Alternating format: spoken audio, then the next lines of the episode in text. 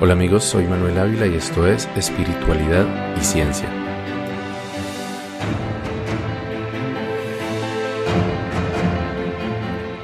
Hay una pregunta que filósofos, religiosos, espirituales, muchos otros se han formulado desde tiempos inmemoriales, y es el propósito de la existencia.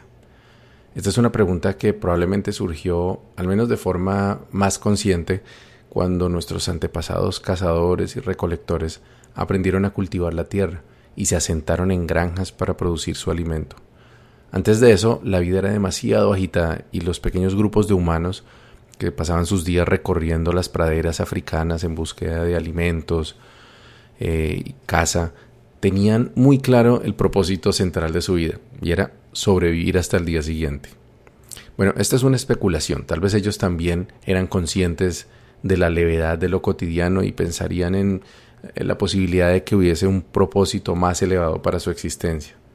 Sin embargo, fue con seguridad cuando nuestros ancestros pudieron hacer una pausa en sus días y gracias a tener reservas de alimento y un lugar seguro para refugiarse, que tuvieron el tiempo y la tranquilidad para cuestionarse sobre el sentido de nacer, crecer, engendrar descendencia y morir. La religión ha estado históricamente muy pronta a dar una respuesta a esta pregunta existencial, porque el propósito de la existencia está directamente ligado al propósito de la existencia de la propia religión. La religión es la herramienta con la cual se cumple el propósito último de la vida, que según la mayoría de las religiones consiste en cumplir la voluntad de Dios y prepararnos para una vida plena en el más allá. Luego viene la ciencia, logra descifrar muchos de los misterios de la naturaleza, pero en todo su recorrido no logra encontrar ni dioses ni propósitos. Entonces, científicos creyentes o religiosos como Isaac Newton o Johannes Kepler se refugian en los resquicios de misterio donde la ciencia no ha logrado penetrar y confían en encontrar allí a Dios y un plan secreto para nosotros. Albert Einstein, por ejemplo, dijo en febrero de 1950, un ser humano es parte del todo, que llamamos universo, una parte limitada en el tiempo y en el espacio. Se experimenta a sí mismo sus pensamientos y sentimientos como algo separado del resto, un tipo de ilusión óptica de su conciencia. El esfuerzo de liberarse uno mismo de esa ilusión es el verdadero fundamento de la verdadera religión. No de nutrirlo, sino de tratar de superarlo. Es la manera de alcanzar la medida alcanzable de la paz mental. Lo cierto es que el significado de la existencia en principio no tiene nada que ver con la ciencia, sino con algún otro tipo de pensamiento que puede ser religioso, filosófico, humanista o espiritual. Sin embargo, la ciencia no se ha negado a explorar ninguna pregunta, por lo que en cuanto a este asunto hay teorías que conectan los puntos de las observaciones astronómicas y los experimentos de la física subatómica y nos dan algunas respuestas, pero hablaré de esto más adelante. ¿Por qué buscamos un propósito para nuestra vida? Al sondear la cuestión del propósito de la vida, tenemos que empezar por definir qué es propósito. ¿A qué nos referimos con el propósito de algo? Bueno, según la Real Academia de la Lengua, propósito significa objetivo que se pretende conseguir. Proviene del latín propositum, que significa hacia adelante, eh, y posicionado. Entonces la posición hacia adelante, es decir, que es como el significado futuro de algo. Este concepto de prever la utilidad de algo en el futuro está estrechamente ligado con la forma en que funciona la mente humana. Los humanos, junto con algunos otros animales como los chimpancés y los cuervos, hasta donde sabemos, tenemos la capacidad de planear para el futuro es decir, de sacrificar la gratificación inmediata en pro de lograr una meta más atractiva en el futuro. Esto implica combinar varias habilidades mentales y nerviosas, como la observación, la memoria, el cálculo de probabilidades, la capacidad de refrenar los instintos a voluntad. Como vimos en los episodios 11 y 15, donde hablamos sobre la mente y el cerebro, estos procesos ocurren principalmente en el tallo cerebral, allá donde queda el complejo R y y además también en la capa que le sigue que es el sistema límbico o el cerebro mamíferos. Planear nos obliga a identificar el propósito de las acciones de los demás, tratar de intuir qué buscan las otras personas, los otros animales con, con sus acciones. Y crear propósitos para las acciones propias, de tal forma que nuestros planes a futuro se puedan cumplir. Pero los seres humanos tenemos algo adicional que nos hace diferentes a todos los demás animales, al menos, digo nuevamente, hasta donde sabemos. Además de planear para el futuro, los humanos, gracias a nuestra desarrollada corteza cerebral y especialmente el lóbulo frontal, somos capaces además de observar nuestra propia conciencia. El Homo sapiens tiene el don y también la maldición de ser consciente de su propia existencia, y esto es el origen de la terrible consecuencia que somos conscientes de nuestra propia muerte. Digo que es una terrible consecuencia porque ser conscientes de nuestra propia existencia y también de nuestra propia muerte nos crea una difícil paradoja. Somos capaces de planear y construir megaobras, naciones, imperios, tecnología y hasta realidades virtuales, pero todo se estrella contra la cruel realidad que algún día dejaremos de existir, al menos en este mundo físico que conocemos. Luego viene el impulso de aferrarnos a la creencia de una vida más allá de la muerte. Pero este es un tema del que también hablaré en otro episodio. De manera que quedamos aquí, conscientes de que por alguna razón somos materia orgánica que ha cobrado conciencia y que tenemos un tiempo limitado. Para, bueno, ¿para qué? ¿Por, ¿Por, qué tenemos que vivir con esta espada de Damocles de la muerte siempre pendiendo sobre nosotros? ¿Para qué la conciencia si podríamos simplemente andar por la sabana recolectando frutos y viviendo en el eterno presente como hacen muchos animales? Incluso, ¿para qué la vida si podríamos ser simplemente polvo estelar viajando alrededor de una estrella por toda la eternidad, sin conciencia ninguna? ¿O para qué existir si podríamos simplemente ser la nada? O más bien no ser. Bueno, si estas preguntas dispararon tu angustia existencial, te ofrezco disculpas. Pero no te pasa solo a ti. Casi todos los seres humanos sentimos en algún momento ese agobio de encontrar respuestas a estas inquietudes. Algunos se refugian en el poderoso recurso de la fe. Si puedes creer que todo lo que pasa en tu vida es parte de un plan divino y que al final todo se verá recompensado con una vida de placeres y de gozo en el más allá, entonces no tienes la necesidad de indagar más o de construir un propósito que no dependa de la divinidad. Lo que sí seguramente tienes que hacer es defender tu creencia capa y espada porque la fe no puede cumplir su propósito si abres tu mente así sea un poquito a la posibilidad de que la realidad sea diferente. Esta es una de las razones por las que tantas religiones son capaces de librar guerras y de matar en nombre de su Dios. Creer que aquello que le da propósito a, a mi vida es real implica que todo aquello que sea incompatible con esa creencia tiene que ser falso. Por lo tanto, las religiones de otros tienen que ser falsas. Bueno, algunos dicen, hay mil maneras de llamar a Dios, pero al final es el mismo Dios. Pero esto no funciona en todos los casos, porque para el cristianismo la muerte es el paso al cielo, eh, o al purgatorio, o al infierno, mientras que para el hinduismo es el momento de emigrar a otro cuerpo en una nueva reencarnación. O es lo uno o es lo otro, no puede ser las dos cosas a la vez o están las religiones politeístas como el hinduismo o panteístas como los eh, credos indígenas, digamos, las cosmogonías indígenas más exactamente. ¿Es lo uno o es lo otro? Mientras que la religión nos pide que tengamos fe en el propósito de la vida que ellos nos sugieren o que sus textos sagrados nos sugieren, que es usualmente tener una vida piadosa, servicial con los demás, cumplir con las reglas establecidas por las autoridades de esa religión, por supuesto, para que Dios nos vea con buenos ojos y nos lleve una mejor vida después de la muerte. Es decir, se concentra en la cuestión del propósito de la vida de cada individuo, el propósito de mi vida como individuo, no de la vida como tal. La ciencia, en cambio, se interesa más por el propósito de la vida en general. ¿Para, para qué la vida? ¿Para qué existe la vida? Y no solamente cosas inertes, como un fenómeno natural. Explicar el propósito de los genes, de las células o del sexo desde el punto de vista de la evolución natural es relativamente fácil, porque estos y muchos otros fenómenos biológicos comparten el propósito principal que impulsa la vida y que es la supervivencia. La naturaleza ensaya millones de configuraciones diferentes a través de millones de años y así va refinando tanto el producto de la evolución, que son los seres vivos, como el proceso mismo de la selección natural, también se va refinando a sí mismo. Sin embargo, queda la pregunta de cuál es el propósito de que haya vida en primer lugar. Todos los demás fenómenos naturales que observamos, como la formación de planetas, estrellas y galaxias, no parecieran tener ningún propósito en particular, sino ser simplemente el resultado de las leyes físicas aplicadas a ese cúmulo de partículas que surgieron en el Big Bang. Pero la vida, más aún cuando es al parecer extremadamente rara en el universo, porque pues no hemos encontrado seres vivos en ningún otro planeta o cuerpo celeste, eh, nos parece que es mucho más que una simple coincidencia o una consecuencia de las leyes de la física. ¿Para qué se origina la vida?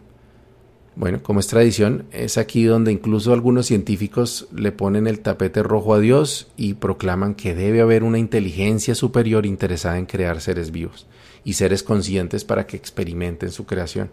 Esto es lo que algunos científicos conocen como el Dios de los vacíos, porque vamos corriendo a Dios a medida que vamos ganando en comprensión científica y lo dejamos solamente para explicar las cosas que todavía no comprendemos. En el caso actual, por ejemplo, la materia oscura. Entonces hay quienes dicen, no, es que la materia oscura es, es Dios realmente que, con, que, que mantiene unido el universo. Pues es posible que estemos a punto de correrle la cerca otra vez a Dios si se confirma un modelo matemático creado por el físico estadounidense Jeremy England que se llama adaptación impulsada por disipación. Ese es el nombre del modelo matemático y que es también un postulado teórico. Lo que plantea este modelo es que cuando un grupo de átomos es influenciado por una fuente externa de energía, como el Sol por ejemplo, y ese grupo de átomos está rodeado por un entorno cálido como un océano o una atmósfera, con frecuencia se empezará a reestructurar gradualmente ese, cúmulo de átomos, para dispersar cada vez más energía. Esto está relacionado con la segunda ley de la termodinámica, que también se conoce como la ley de la entropía, que determina que la energía tiende a dispersarse o expandirse a medida que el tiempo pasa. La entropía es la medida de esta tendencia a dispersarse es una ley física del universo y es la razón por la cual se requiere inyectar energía para calentar una taza de café, que es, eh, digamos, la, la, forma en que se pone en movimiento todas las moléculas, pero sobre todo que logramos que la taza de café tenga un movimiento de moléculas, o sea, una temperatura diferente a la del resto del ambiente, y de tal forma nosotros la podamos sentir como algo caliente. Los átomos del café de forma espontánea van a interactuar con los átomos del aire de la habitación una vez que hemos terminado de calentar, de, aplicar energía y, y, esta energía se va a empezar a disipar, se va a empezar a irradiar hasta que tanto el aire como el café vuelvan a estar en la misma temperatura. Esto es a grandes rasgos, pues de una forma muy, muy general en lo que consiste la segunda ley de la termodinámica. La teoría del Dr. England se originó por la observación de una diferencia fundamental entre las cosas vivas y las cosas inertes, incluso cuando están compuestas de los mismos elementos, el mismo carbón, el mismo calcio, el mismo eh, magnesio, etc. La vida es mucho más eficiente capturando energía de su entorno y disipándola como calor. Si se comprueba experimentalmente, que pues hasta el momento las observaciones claramente así lo demuestran, se podría demostrar que el propósito de la vida desde el punto de vista científico no es otro que contribuir con la entropía del universo, es decir, capturar tanta energía como sea posible y disiparla de la forma más eficiente. Eh, no es como un propósito que alguien le haya dado, sino sencillamente de la misma forma en que los objetos tienden a caer hacia un cuerpo de masa mucho más grande como el planeta Tierra y los objetos caen sobre él por la ley de la gravedad, entonces, por esta ley de la termodinámica, los eh, átomos tenderían a formar estructuras cada vez más complejas que vayan permitiendo disipar de una forma más eficiente la energía que se recibe. Si comparamos, por ejemplo, una planta con una roca, nos damos cuenta que mientras que la roca tarda un poco más de tiempo disipando calor, o sea, cuántas horas hay que poner al sol una roca para que se caliente, y luego eh, esta roca también el tiempo que tarda en, volver a estar a la temperatura del medio ambiente pues es, no es tan eficiente. Una planta, en cambio, es mucho más eficiente absorbiendo energía porque transforma rayos ultravioletas y libera radiación infrarroja. Es decir, ni siquiera es el calor como tal, sino los rayos ultravioleta que es capaz de después transformar en radiación infrarroja en bastante menos tiempo, aparte de crear subproductos como el oxígeno que liberan en el ambiente, etc. Los seres humanos no estamos lejos de esa tendencia. Si nos fijamos, los seres humanos somos aún más eficientes atrapando energía. Sacamos energía del carbón, del petróleo, de la madera, del sol, del viento, de los propios átomos. Y nos inventamos cada vez formas más creativas de utilizar más energía.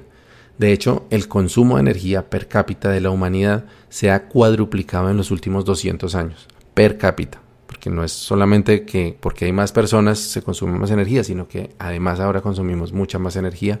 Y esta es una tendencia que no parece que vaya a disminuir, porque es cierto, hay em, electrodomésticos que ahora son eficientes y hay carros eléctricos que ya no tienen que quemar eh, hidrocarburos, pero cada vez tenemos más sistemas tecnológicos que dependen de la electricidad, etc. Bueno, pero hasta aquí lo que la ciencia ha podido contribuir a la discusión sobre el sentido de la vida. Como dije antes, solamente con relación al fenómeno de la vida, no al sentido de tu vida o de mi vida en particular. La ley de la termodinámica movió las piezas del rompecabezas para crear la vida en la Tierra y a partir de allí la selección natural asumió la misión de crear formas de vida cada vez más eficientes en consumir y disipar energía. En este proceso creó el sexo, el instinto de supervivencia para engañar a la muerte, y en algún punto dotó algunas especies de primates con la capacidad de reconocer su propia muerte. ¿Un error? Tal vez no, porque eso precisamente convirtió a esos primates en los seres más eficientes de la historia en este planeta para consumir y disipar energía, buscando la manera de burlar a la muerte, de sobrevivir más tiempo, de ganarle la batalla a los elementos de la naturaleza, superar a todos los contrincantes que hemos tenido en la cadena alimenticia, nos hemos convertido en seres sumamente eficientes en consumir energía. Bueno, y así llegamos a este momento en el que estamos tú y yo conversando a través de una red de centrales celulares, telefonía celular, redes de datos, data centers, satélites y fibra óptica que están alimentados por centrales de electricidad hidroeléctrica, nucleares, algunas de carbón, y todo esto para que podamos conversar en este momento y preguntarnos cuál es el propósito de nuestra vida, además de consumir y disipar energía.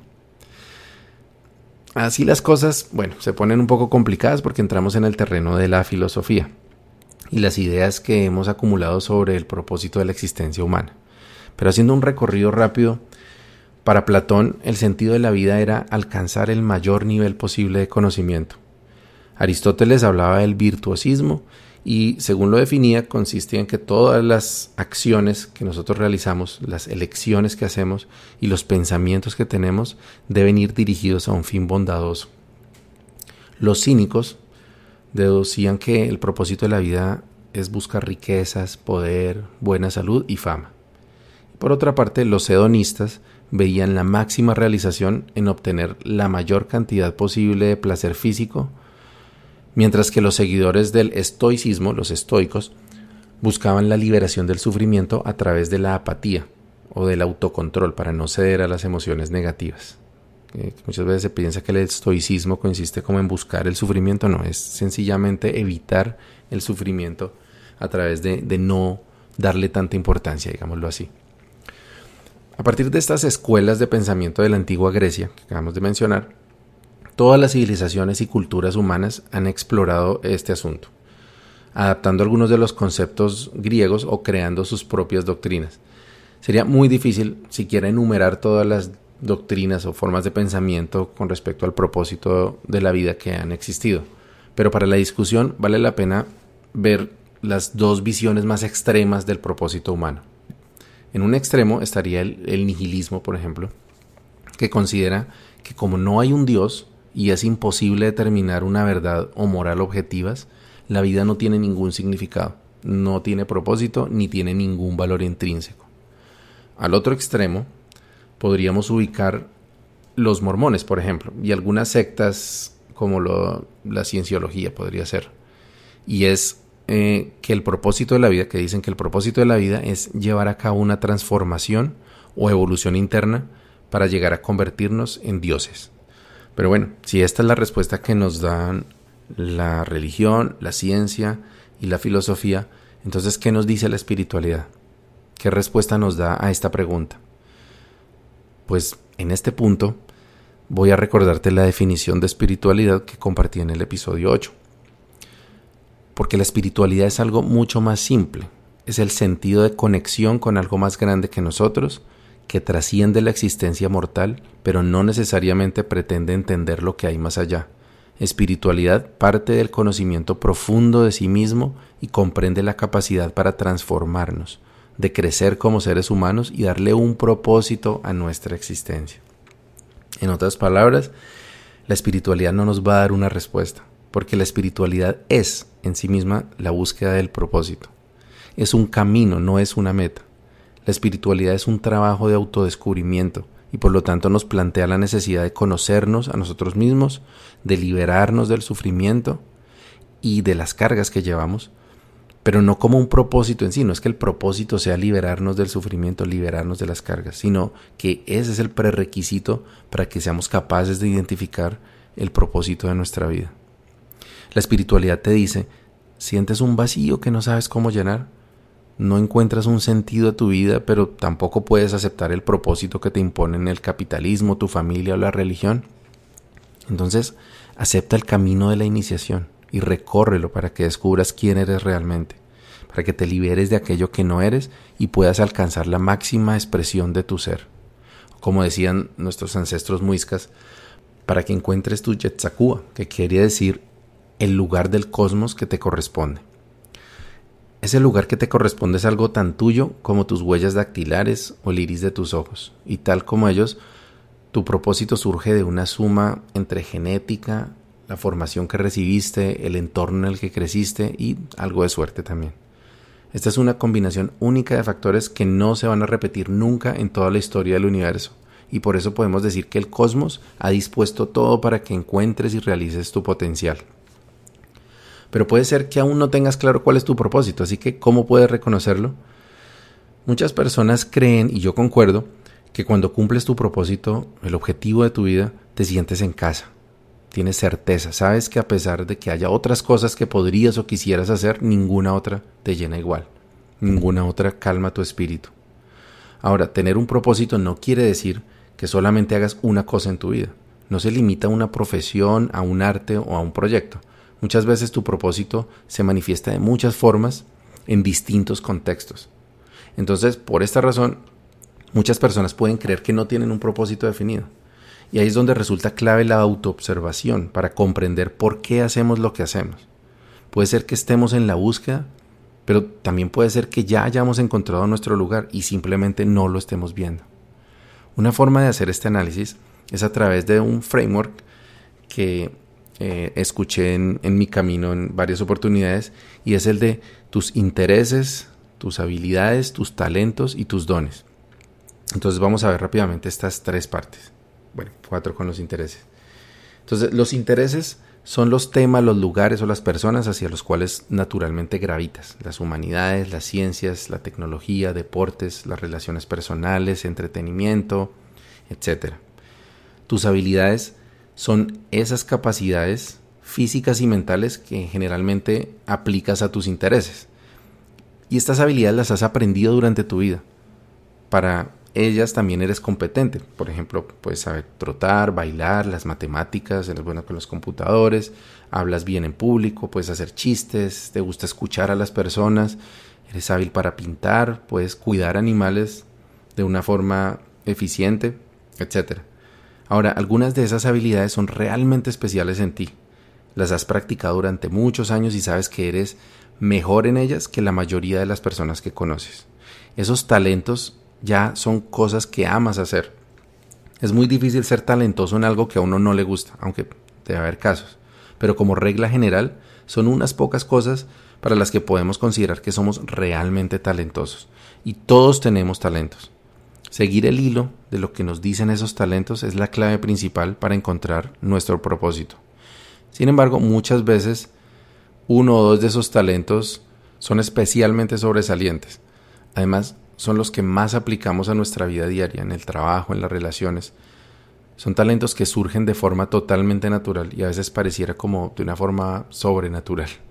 A esos talentos también los podemos llamar tus dones. Tal vez eres una persona con mucho carisma para ganarte a las personas, o de pronto tienes la capacidad de organizar y de planear, y si eso siempre te lleva a liderar en los grupos en los que participas. De pronto es tu capacidad para escuchar a los demás, o para convencerlos de que te sigan. Muchos tienen una empatía tan fuerte que pueden comprender y ponerse en el lugar de los que sufren mejor que cualquier otra persona. También puede ser simplemente tu capacidad para contemplar la naturaleza o incluso la resiliencia para sobreponerte a las difíciles pruebas que te ha puesto la vida. Tu propósito conecta tus dones, tus talentos, tus habilidades y tus intereses y le da paz a tu ser. Por los ejemplos que puse, Pareciera que tu propósito necesariamente tiene que ser algo que ayude a los demás o que sirva para lograr un objetivo grande, pero no, no es así. Cuando nos damos cuenta que vivimos en un punto azul diminuto que flota en el espacio en un instante infinitesimal del tiempo, todo es irrelevante. O bien, todo es muy importante. La labor de la anciana, por ejemplo, cuidando las flores todos los días, y el trabajo de los científicos del CERN que están descubriendo partículas subatómicas son igual de importantes para la espiritualidad. Recuerda que somos grupos de átomos que se han hecho conscientes de sí mismos y que somos la forma en que el cosmos se conoce a sí mismo. Desde lo simple hasta lo complejo, todo es una oportunidad única para experimentar la creación.